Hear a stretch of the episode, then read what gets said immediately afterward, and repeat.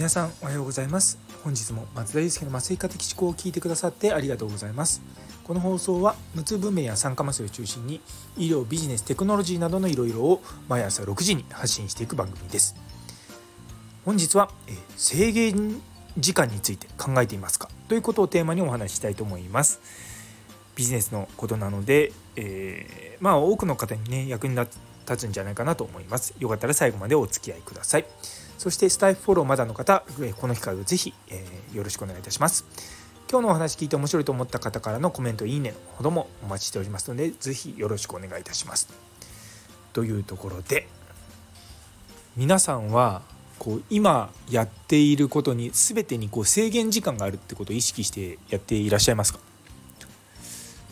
あのまあ極論言ってしまえば人間はいつか死ぬわけだし今あることがずっと続くわけじゃないんですよ。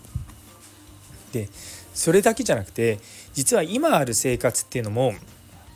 ずっと続くっていう保証はないしそういったものが突然終わるっていうことはあるんですね。例えばそのうちはまあ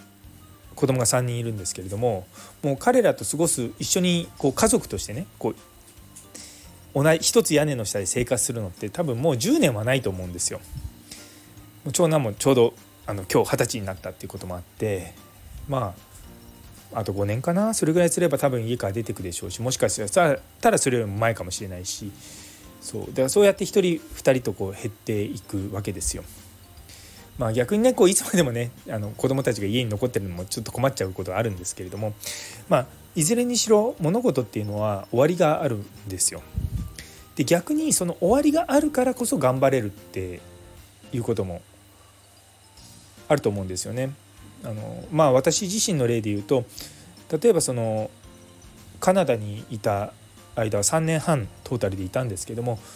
やっぱりこう終わりがあるからこそもう死ぬ気で頑張ろうっていう気持ちになるんですよね。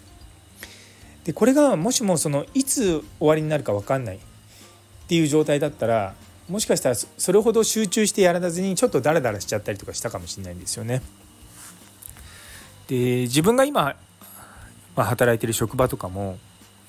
今のメンバーでいるのってのにはまあ限りがあるわけですよ。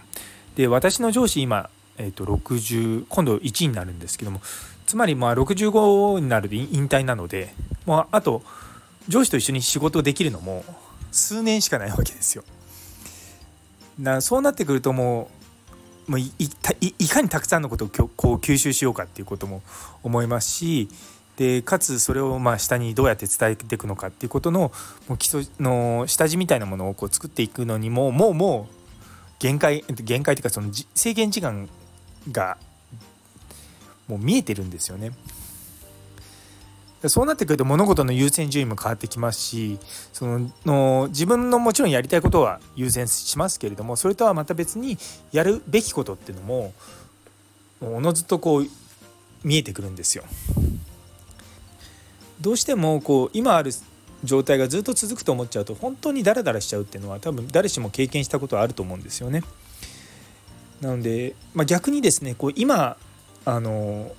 生活してる中でもしこれがなくなったら例えば私の場合じゃあもし長男が家を出たらって考えた時にやっぱり彼との関係性っていうのも今後どうしていくのかってしっかり考えなきゃいけないと思うんですよね。でも多くの人たちは今ある生活が続くと思ってしまうし、まあ、それがまあ普通なんですよ。でもやっぱり世の中は世の中そのものがやっぱ変わっていくわけだからその自分の生活で変わらないっていうことはやっぱりそれはこう自然じゃないんですよね。そうそう思うとこう別に常にチャレンジするってわけじゃないんですけども常に自分からか、まあ、周りの影響からま強制的に変化させられるかは別としても、まあ、変わるっていうこと自体はもう日常生活においてもうこう当たり前なんですよね。いやでもそんな伝統とか変わらないものあるじゃないかっていうかもしれないんですけども僕よくこの話するんですがその歌舞伎とかも多分最初にできた時の歌舞伎と今の歌舞伎って違うわけじゃないですか。テクノロジーだって出てきてるわけだし、まあ、極端にあの、ね、ワンピース歌舞伎とか、ね、そういったのって昔はなかったわけですよ。でもやっぱりその中でもやっぱ変わらな変えない部分と変えられる部分っていうのがあるわけですよね。でやっぱりそういうふうに意識しながらその変えない部分はもちろん変えなくていいんですけども変えられる部分はどんどんどんどん時代の流れに合わせて変えていくっていうことはすごくあの大事だと思います。とここまで話しておいてふとあ昨日僕クラファンについて話すって話してたのをもうすっかり忘れていましたのでクラファンの話はあの明日になります。すいません。あの楽しみにしていた方申し訳ございません。またあの交互期待ということでよろしくお願いいたします。